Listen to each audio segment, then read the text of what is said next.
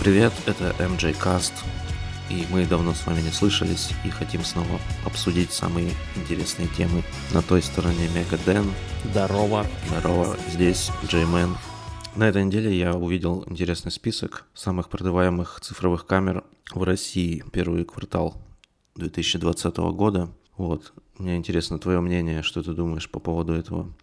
Вот смотри, на первом месте идет Fujifilm X100V. Интересная новая камера от Fujifilm, которая идет с китовым объективом изначально. Ну, ее как позиционируют как э, для любителей стрит-съемки.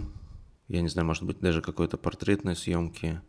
Вот. И насколько актуальна вот эта на самом деле тема. Ну, очень интересно, что она вышла на первое место по продажам и еще при этом в России, потому что, насколько мне известно, такие камеры не очень-то пользуются спросом вообще, в принципе, в мире.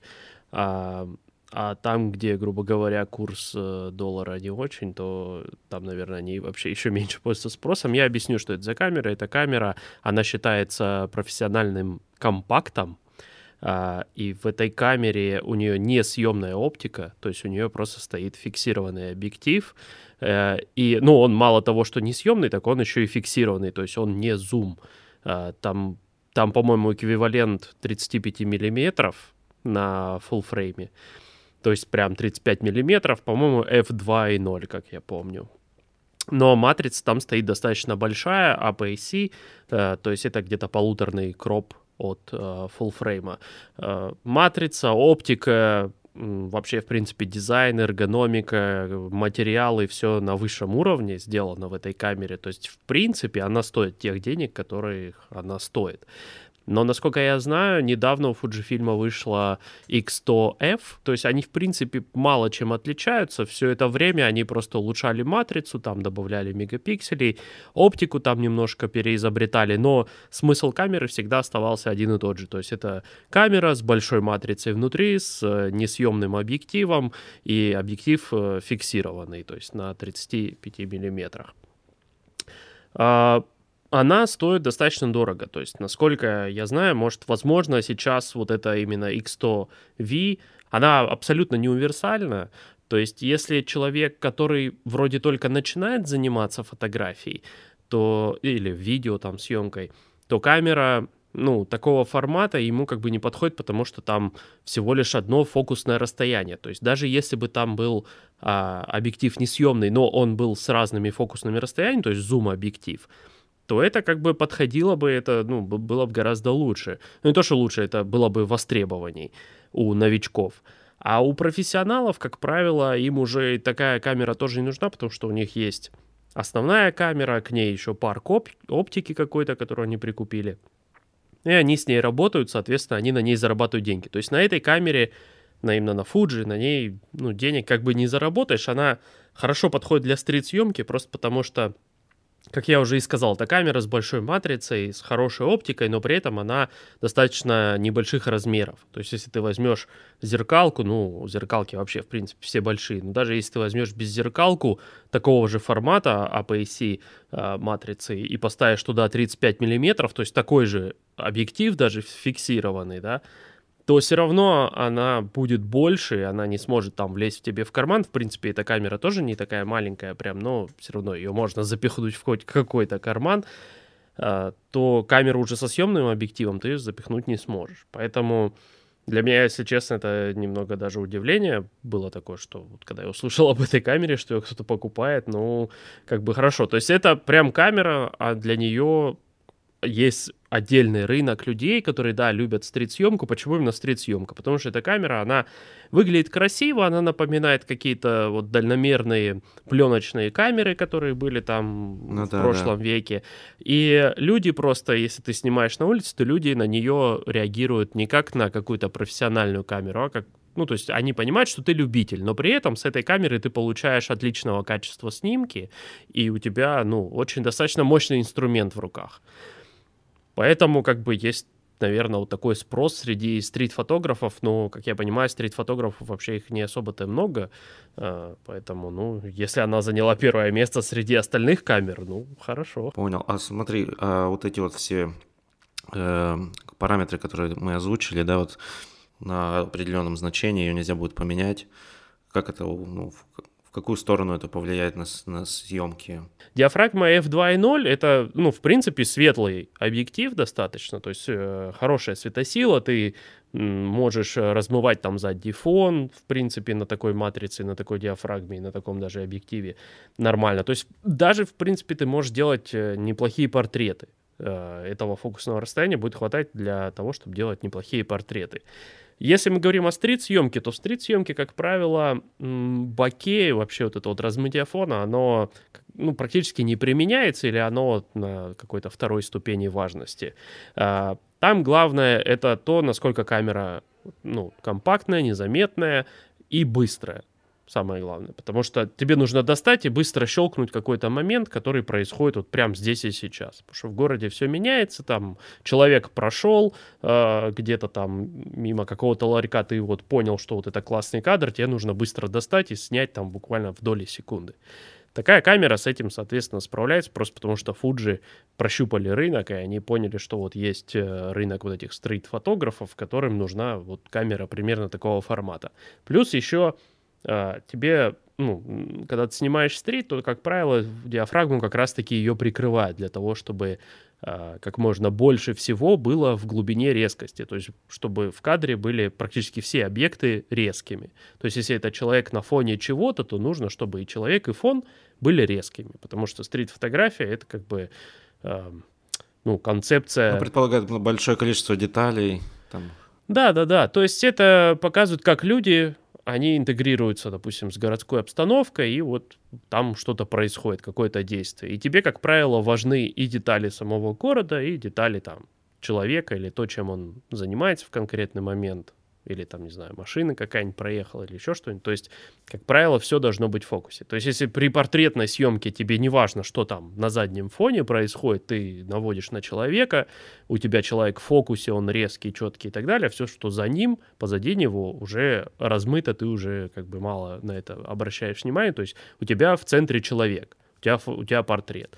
А в стрит-съемке тебе главное все как бы в кадре. То есть на то, как бы и, и стрит-фотограф, он должен увидеть как бы кадр вот целиком, полностью, чтобы потом человек, который смотрит фотографию, мог погрузиться в эту атмосферу или, ну, прочувствовать там, что вот, что, что происходит, то есть он понимал, где это находится, кто этот человек, что он примерно делает, что в этот момент происходит.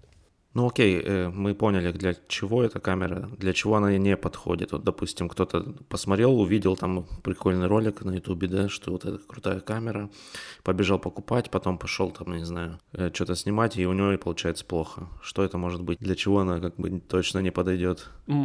Как я и сказал, камера ограничена своим фокусным расстоянием, которое у нее есть. То есть, соответственно, это не очень широкий объектив и не очень ну, телеобъектив, да, то есть он не сильно приближает. То есть он что-то между чем-то, да, то есть если тебе нужно снять какую-то а, большой, например, пейзаж, то есть охватить как можно больше всего, то есть тебе нужен объектив с более широким углом, например, там 24 миллиметра или еще шире, там, то есть 16 миллиметров, то, конечно, эта камера, которая дает тебе там 35 миллиметров, она уже не сыграет такой роли.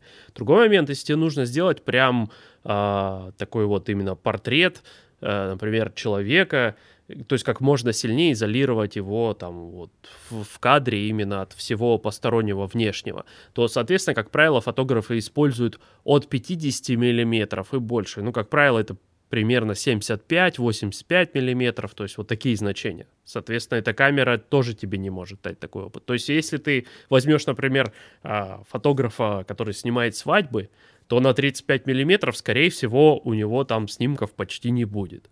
У него будут все снимки либо на супер широкоугольный да, объектив, либо на что-то такое более вот именно при, приближаемое, то есть это 85, там, ну, 50 миллиметров а даже и 100 миллиметров может быть. То есть, ну, так. То есть, например, людям, которые хотят снимать, если особенно, если люди хотят снимать какую-нибудь дикую природу или, ну, не знаю, что да, что-то, что очень далеко находится, то явно им эта камера не подойдет. И, соответственно, тем, кто снимает э, наоборот на широкие углы, то тоже им такое не пойдет. И некоторые люди, например, вообще занимаются фишай фотографией, да, то есть это когда у тебя вообще бочка там большая, ну, соответственно, такая камера тоже не подойдет. Но э, я хочу заметить то, что для этой камеры существуют переходники, то есть ты, в принципе, можешь еще дополнительные такие, как небольшие объективы, ты можешь на нее накручивать, и эти объективы будут тебе mm. давать как бы и более широкий угол, то есть, в принципе, она будет давать тебе там 28 миллиметров,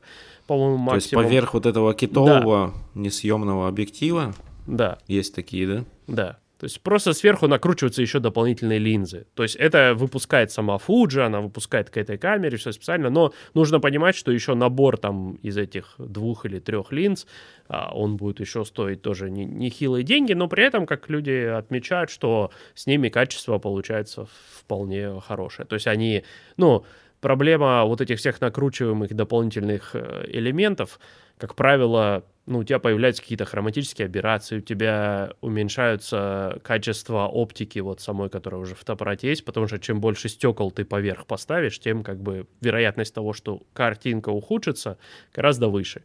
Но если это хорошие стекла, если вся эта схема продуманная, естественно, Fujifilm там не, не дураки сидят, они все продумали, то, конечно, там все это продумано и все это работает хорошо. Единственное, просто, да, как я сказал, что это будет, это отдельно продается, и это еще какую-то сумму выльется. Я точно не знаю цену на эти переходники, но я думаю, что она немалая. То есть лучше тогда взять что-то, что просто со сменной оптикой уже идет, и ты можешь ну, соответственно, купить любой объектив и поставить, который тебе нужен. А, а что насчет остального списка? Давайте быстро зачитаю, что здесь. Смотри, второе место Olympus OM-D EM1 Mark III. Это получается две камеры, что ли? Нет, это одна. Это у них такие названия сложные, да. Потом идет Nikon Z50 на третьем месте. Угу. На четвертом Sony Alpha 7 третья. Это как у тебя, да, по-моему? У меня вторая. Или у тебя вторая? Ага. Пятая Fujifilm X-E3. Шестое Sony Альфа 6600, ну и так далее, в общем. Ну, в принципе, тут ничего интересного, да, я так понял? Ну, нет, ну, мне интересно вот такой момент, что, в принципе, те камеры, которые ты назвал, но среди них, эм, ну, Olympus новая камера, э, Sony A7 III, A7 III, да, ты сказал? Да. Вот, да-да-да. А7 III, она вышла в 2018 году, поэтому она уже ей как бы два года, но из-за того, что эта камера просто зарекомендовала себя очень хорошей, при этом по вполне доступной цене, ага. то, понятно, она, наверное, в этих чартах будет там всегда лидировать. Но Fujifilm X-E3 это тоже старая камера, уже не помню, какого она года конкретно, по тоже 18-го. То есть э, вот эти две камеры, они из 18-го года почему-то попали в список с новыми камерами. Вот это меня как бы интересует. И я не совсем понимаю, э, то есть если в России вот эти камеры сейчас, которые новые прям вышли, они держат, лид... то есть они лидеры продаж, получается, сейчас? Ну вот сейчас самые продаваемые, да, в первом квартале. А они продав... это исследование сделано там с ритейлеров, то есть с магазинов, или это вообще просто от... откуда-то взято? Не знаю, не, не пояснено. Не пояснено. А, Просто вот наткнулся. Ну, скорее всего, ритейлеры обсудить. предоставляли такую информацию, то есть магазины.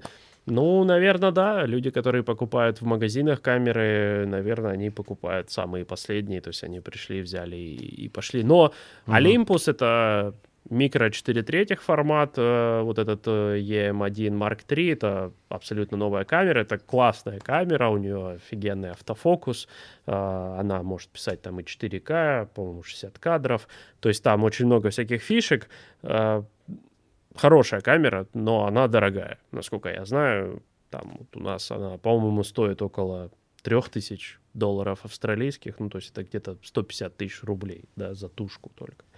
Вот. А, остальные камеры. Ну, Sony A6600 тоже достаточно дорогая камера, но она уже APS-C, тоже вышла в этом году. Но это прям у них топовый такой прям флагман из APS-C линейки у Sony. Поэтому, да, в принципе, если что, есть деньги, то, конечно, хорошо покупать такие камеры. Я надеюсь, что, это, что эта статистика правдивая. Мне больше кажется, что люди покупают все больше и больше моделей как раз-таки предыдущих э, марок. Э, предыдущих марков, там, не знаю. Ну, Или- тут смотри, тут еще сразу приводится рейтинг продаж э, поддержанных камер. На первом месте здесь Sony Alpha 7 третья как раз. Мгм, Sony на втором месте Sony Alpha 7 вторая. мгм. Вот, потом идет Olympus OMD EM1 Mark II. Мгм. Это предыдущая, Да. не та, которая вот была в первом списке. И Nikon D750. А на пятом Fujifilm как раз X100F. Мгм. Понятно. Ну да, это, это очень даже логично. Мне кажется, что если взять Мгм. статистику в штуках и сравнить, например, там статистику но- новых камер, которые продали, и старых вот бэушных поддержанного рынка, то я думаю, что количество бэушных будет, конечно, выше продано, чем э, э, новых. Я вообще как бы немного для себя вот осознал такое, что в принципе сейчас э, в камеростроении вообще э, наверное, наблюдается такая же ситуация, какая вот происходит э, сейчас в компьютерах, э, вот в э, мобильных устройствах, то есть там смартфонах, планшетах и так далее, ноутбуков. Э, То, что особо улучшать нечего. Или технологии просто еще не развились так быстро, чтобы это улучшение, ну, чтобы они могли внедрить такие технологии или улучшения э, в эти устройства, что они кардинально будут отличаться от своих предшественников. Если мы вот говорим о том же Олимпусе, который там сейчас вышел Mark 3, а был Mark 2, многие люди сейчас смотрят, чтобы купить Mark 2. Им Mark 3 как бы это хорошо, это классная камера, в ней а, много новых фишек, ну, как бы, да. Но если ты реально смотришь на то, что тебе нужно взять сейчас и снимать, то есть у тебя есть там вот эти три параметра э, экспозиции, там с, э, этот диафрагма, выдержка и ISO, то в принципе-то есть вообще в, принципе, в каждой камере, тебе не нужно покупать для этого какую-то новую камеру, в которой добавили еще 100 новых функций, которые тебе не нужны. Тебе по факту нужно, так, камера снимает 4К, если тебе нужно, да, снимает 4К. Камера снимает там 30 кадров в секунду, да, снимает. А в камере есть настройка, вот э, ру- ручная настройка всех э, элементов там в режиме видеосъемки, ну, если мы сейчас про видеосъемку говорим. Да, есть, все хорошо, я взял и пошел. И мне даже, в принципе, Ну будет да. неважно, какого она бренда, какого она года, какой там это марк, первый, второй, третий и так далее. То есть я просто пришел и говорю, у меня есть тысяча долларов. И я выбрал за эту тысячу долларов и пошел. И эта камера может быть бэушная, может быть э, новая. То есть все зависит э, от самого человека. Я даже так скажу, то есть я смотрю сейчас, вот я ходил на учебу, да, пока не начался этот э, вирус и карантин. Я ходил на учебу с ребятами, которые только начинают вообще, в принципе, вот некоторые из них даже фотоаппарат до этого не держали. Мгм. Я имею в виду на фотокурсы, которые я пошел. Ну да, да. И большинство из них пошло и купило там, кто-то начальные зеркалки купил, кто-то чуть продвинутые зеркалки. Люди, которые уже некоторые поснимали, они, конечно, как правило, там с э, беззеркалками. То есть есть парень, который уже снимает давно, он снимает на Sony A7 III как раз-таки. А, Есть еще парень, у которого жена снимает, и он себе купил вот эту Sony Alpha 6600. То есть, как правило, те, кто уже немного в этой теме поварился, они от зеркалок отходят, да, переходят к беззеркалкам. Но я к тому, что люди, которые берут фотоаппарат вообще в руки, да, и начинают снимать, даже пускай новички, они вообще как бы не понимают, о чем ты говоришь. То есть вот эти 100 тысяч функций, которые внедрил там, например, Sony и Olympus, свои вот прям топовые новые флагманы, которые стоят э, очень много, они даже не поймут, о чем ты говоришь. Они даже не понимают, в принципе, что такое выдержка там и рынок камер, вот вообще вот этого камеростроения, он Мгм. немного сейчас затормозился. А точнее, даже я бы сказал не так. Он не, он не затормозился, они стали следовать трендам а, именно вот смартфонов там и вот этой вот всей, э, всей этой техники именно компьютерной. То есть они стали пытаться выкатывать свои новые модели как можно чаще. А мы как понимаем, что если как можно чаще ты это делаешь, то есть если раньше там одна модель фотоаппарата выходила там раз в 3-4 года, то сейчас их уже делают раз в 2 года. А кто-то и раз в, там в год пытается делать новые модели, особенно если это какие-то консюмерские камеры, то есть э, низкого такого ценового диапазона для новичков там и так далее. Их, допустим, вот у Fuji есть э, модели камеры для вот новичков, да, там с большими сенсорными экранами, там с китовыми объективчиками, э, со всякими подсказками, как поставить то, как сделать это. И эти камеры они обновляют каждый год. И причем у Panasonic тоже такое есть. Вот у них есть э, серия GF, которая вот у меня была, маленькая такая камера, да, она тоже на микро 4 третьих, но вот и их уже вышло 10 итераций, да, то есть 10 моделей. Они каждый год выпускают ее. Я смотрю, что, например, модель GF7 и GF10 отличаются только тем, что в GF10 есть съемка в 4К 30 э, кадров в секунду. В GF7 была только Full HD, там 60. И все. То есть это абсолютно такая же матрица, там ровно столько же мегапикселей, дизайн очень похож, меню все похоже. То есть эти камеры не отличаются ничем, в принципе. Только вот возможностью съемки 4К. И поэтому, в принципе, и, и в большом, э, большом сегменте, то есть для профессионалов, такие как там Sony A7 и так далее, они тоже пытаются что-то внедрить, там очень всего много, но за эти камеры они требуют, как правило, очень много денег. Ну, я понимаю, что если это профессионал, он на этом зарабатывает, в принципе, ему там и 5, и 6 тысяч долларов это как бы нормально, он считает, ну, это как вкладываться в бизнес, да, в бизнесе такие деньги, это нормально для вложений, для инвестиций. Все как инструмент. Для них, в принципе, это нормальные деньги, но для чего им это покупать, профессионалы тоже не знают. То есть, конечно, там вот Sony выкатила одну из камер, которая раньше была 42 мегапикселя сенсор, а сейчас они выкатили там 60 мегапикселей сенсор. Ну да, это хороший прирост, наверное, если он, он действительно отрабатывает свое и, и показывает эти 60 мегапикселей на практике, то, наверное, это стоит того. Но камера стоит там на 2000 долларов дороже, чем предыдущая. То есть предыдущая стоит там 3, 3,5, то новая стоит там 5, 5,5 тысяч. И очень часто просто непонятно, а нужно ли вкладывать столько денег, чтобы купить вот именно последнюю камеру. Вот знаешь, что еще интересно по этому списку? В пятерку не вошел ни Canon, ни Lumix. Ну и, короче, вот получается у нас только три бренда. Sony, Olympus и Nikon. Ну, Nikon и Fujifilm. Угу. То есть э, Canon, получается, все уже, они что ли, забили вообще на камеру? Не-не-не, Canon не забили, а Canon вообще вышел... Я считаю, что мерить нужно так. А, какая компания ага. вышла с беззеркалками первая, угу. да, и вообще и, и, и выкатывает эти модели, обновляет и так далее, то, в принципе, та компания и будет в последующие годы, и в последующее время вообще они и будут лидировать. Самая первая вышла с беззеркалками Sony, да, и сейчас Sony именно full frame, вот это, да, сейчас они лидируют в этом плане.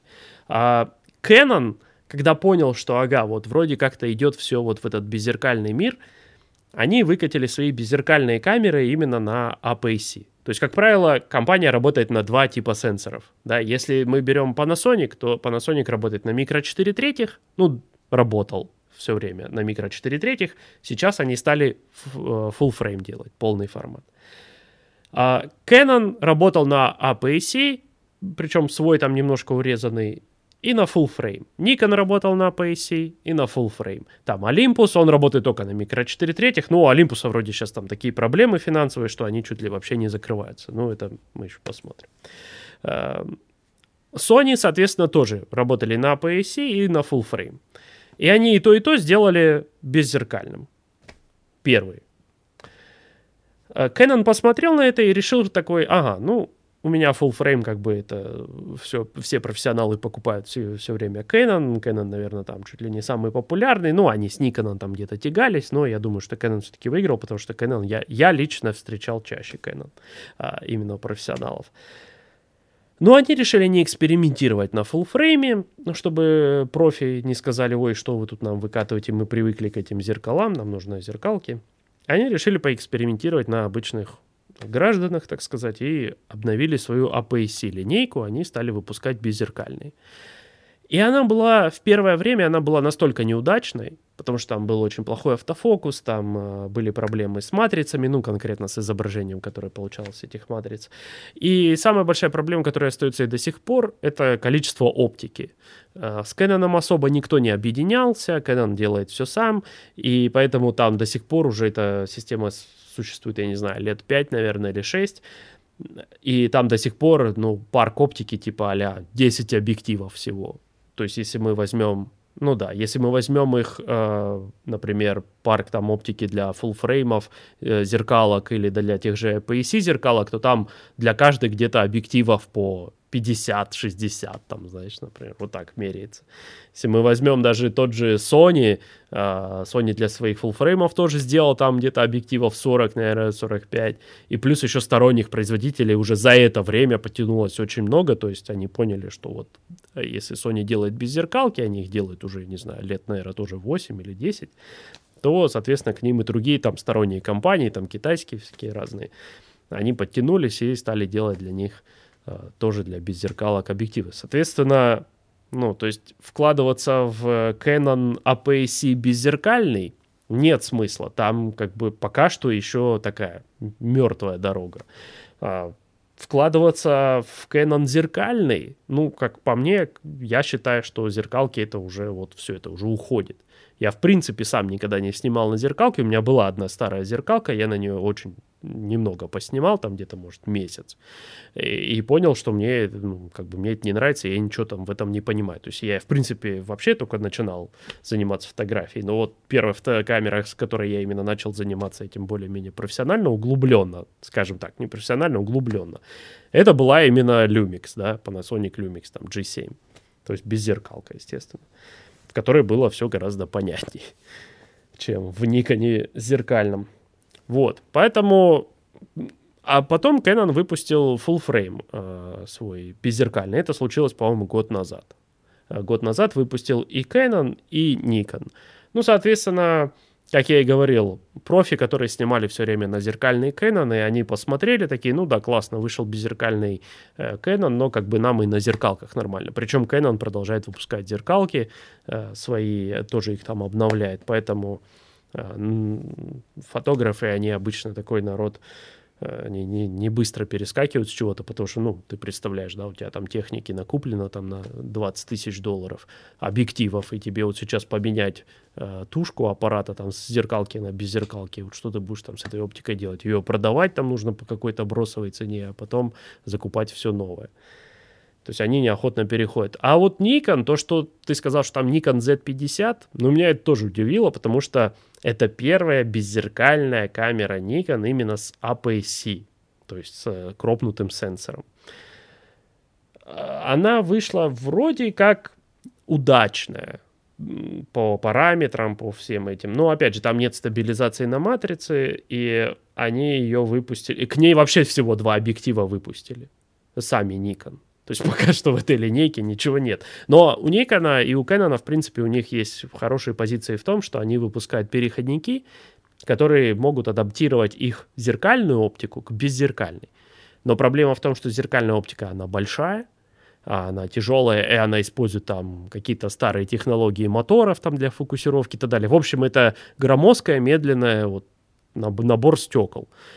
А для беззеркальных выпускается уже оптика поменьше, она там уже более качественные стекла использует, моторы какие-то там бесшумные и так далее, технологии применяются. То есть оптика, которая уже делается для беззеркалок, она, ну, как бы на порядок выше, чем та, которая была э, для зеркалок. Но, в принципе, в качестве именно вот сам, самих стекол, а, они мало чем отличаются. То есть нельзя сказать, что ты на зеркалку получишь качество хуже фотографии, чем на, зерк... на беззеркалку.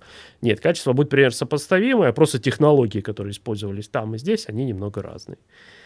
Там были старые, а здесь просто новые. И они, естественно, работают лучше. Поэтому почему Canon, почему Nikon вышел туда с Z50, для меня очень странно. Камера дорогая, и если мы возьмем ее прямого конкурента, а это, скорее всего, а, Sony A6400, они примерно в одной ценовой диапазоне, но даже не так я скажу. Они не в одном ценовом диапазоне. А 6400 стоит дешевле. И ее даже лучше взять, потому что на A6400, на APS-C Sony есть очень много оптики, ты можешь взять. Даже сторонние и, и так далее. Она хорошо пишет э, видео, естественно, на нее очень многие снимают. Она там не перегревается, у нее откидной экран там в селфи-позицию, там, если тебе нужно. То, и, как бы это уже обкатанная технология Sony, да, они выпускают эти беззеркалки давно. Nikon, она чисто вот первая вышла сейчас, вот в этом году, ну, в прошлом, в девятнадцатом уже. Насколько, почему она стала популярной? Ну, может, какие-то никонисты решили попробовать беззеркальную, да, беззеркальную оптику, э, беззеркальную систему APS-C. Но при этом вот именно full frame, беззеркальный у Nikon это Z6 и Z7, это хорошие камеры, действительно, и, ну, а мне кажется, они должны пользоваться спросом больше, чем Z50. Потому что те уже вышли в 18-м, по-моему, тоже году, или в 17-м даже, то есть достаточно давно. Мне кажется, их, их, их, их лучше покупать. Они дорогие, конечно, но они, мне кажется, получше будут именно в своих ну как, своей линейки, да, то есть мы возьмем full frame от Canon беззеркальный, full frame от Nikon, full frame от Sony, то Nikon в каких-то а, категориях выигрывает у остальных брендов именно full frame. А в APS-C мне кажется, что Nikon пока что будет проигрывать. Почему его стоит покупать, я думаю, что не стоит абсолютно. Понятно. Окей, ладно, разобрались вроде со списком. Э, ну, я вот слушал недавно один подкаст, э, называется «Похоже, я фотограф». Там ребята вот обсуждали, э, как вообще вот данная ситуация сейчас в мире, карантин вот этот, как он будет воздействовать там на экономику, в том числе на цены, на вот рынок фототехники, вообще на фотографии и так далее. И они затронули такую тему, что вот сейчас, если у тебя вдруг ты планировал купить камеру, но ты хотел отложить там еще денег и купить ее там через полгода, то не стоит это делать, это нужно делать сейчас. Потому что сейчас а, а, имеется очень резкий спад, да, там в, вот, в покупке потребительских вот этих всех а, вещей, в том числе и фототехники, и сейчас производители вроде как снижают цены, и если ты хочешь купить, то покупай сейчас, потому что потом это все будет очень дорого.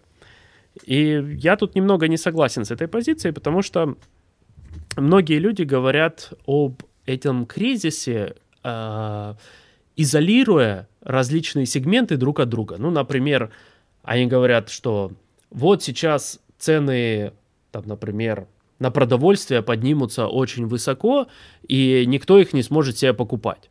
Типа покупайте сейчас. Или, допустим, цены поднимаются на технику, нужно покупать сейчас. Или э, если вы хотели куда-то поехать, то езжайте сейчас, потом будет все это дорого. Да, но многие забывают то, что экономика это такой как бы э, цикличный такой круг, да, в котором все крутится вокруг чего-нибудь, да. То есть если, если люди не могут себе позволить купить камеру, значит компания не сможет позволить себе ее произвести, потому что компании будет не на что платить деньги, там, зарплату рабочим, которые производят это, которые проектируют эти камеры и так далее. Соответственно, если фотографу нечего снимать, он не зарабатывает, он не может купить себе камеру, значит и э, компания не может эту камеру потом производить. Если они производят эту камеру и сделают на нее цену такую, что, опять же, ее никто не может купить, то цена, значит, будет падать. Другой момент еще – Люди, как правило, изолируют себя внутри какой-то страны от всего остального мира.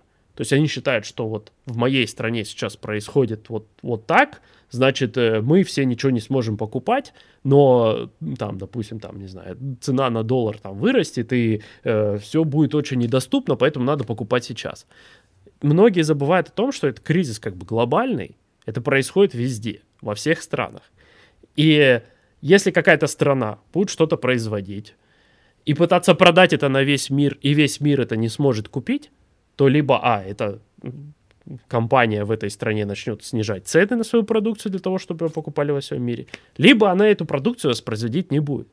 То есть проблема именно в том, что этот кризис, он повсеместный. Соответственно, если кто-то что-то делает и пытается это продать задорого, потому что он потратил на это много денег или потому что он понес убытки в прошлом, э, потому что ему пришлось закрыть предприятие на карантин, то значит сейчас он будет там, допустим, эту камеру продавать не за 4 тысячи долларов, там, а за 10, то потребители, они тоже, у них тоже нету денег, они тоже не могут это купить. И потребители, если бы это касалось одной страны, например, что вот потребители там в одной стране не могут себе позволить эту камеру, но весь остальной мир покупает, то да, конечно, тогда была бы тяжелая ситуация. Но ситуация не такая. Ситуация в том, что другие страны, потребители в других странах точно так же сейчас как бы страдают от этого карантина, от этого кризиса, и они точно так же не могут себе ничего купить. Поэтому я считаю, что если, ну, я, конечно, не эксперт в экономике, но если вдруг вы на что-то там собирали деньги, то, скорее всего, просто вам нужно подумать о том, как эти деньги просто сохранить. Их не обязательно сейчас тратить вот во что-то, типа там технику или, а, я не знаю, там еще во что-то во что можно ее потратить. Их просто нужно подумать, как их можно сохранить, может куда-то вложить, может под какие-то там проценты, может какие-то акции, там, я не знаю, ну, то есть это уже э, свободное мышление тут на эту тему. А пытаться спрогнозировать, что потом все будет настолько дорого, что никто ничего себе не купит, ну, я считаю, что это не совсем правильно. Оно, не, оно будет дороже, оно будет доступно, конечно, меньшему количеству людей, но оно все еще будет оставаться в рамках доступности. А как мы знаем, если человек там занимается чем-то, и если ему вот это надо, то он угу. ну, найдет деньги найдет на способ это. приобрести. Да. Ну, у нас-то видишь, какая ситуация. Все боятся, что доллар сейчас э, за сотку упадет. Вот, и поэтому такие дела. Ну, потому что сейчас нефть очень на, по низкой цене, и, возможно, это долго продлится. Да, но они, они, они конкретно говорили, что именно вот производители пострадают, и из-за этого как бы цена поднимется вообще для всех. То есть просто цена производства этого поднимется для самого производителя, а, соответственно, поднимется и для конечного покупателя. Ну, я же вот слушал это всего этого Fujifilm, он сказал, что заводы в Китае мы они уже запустили еще в феврале, так что у них уже все нормально. И вот они на первом месте уже по продажам в России. Так что у них вообще все шоколадно. Я не думаю, что у них там что-то какие-то проблемы большие. Ну, они были, может, в январе, там, в декабре.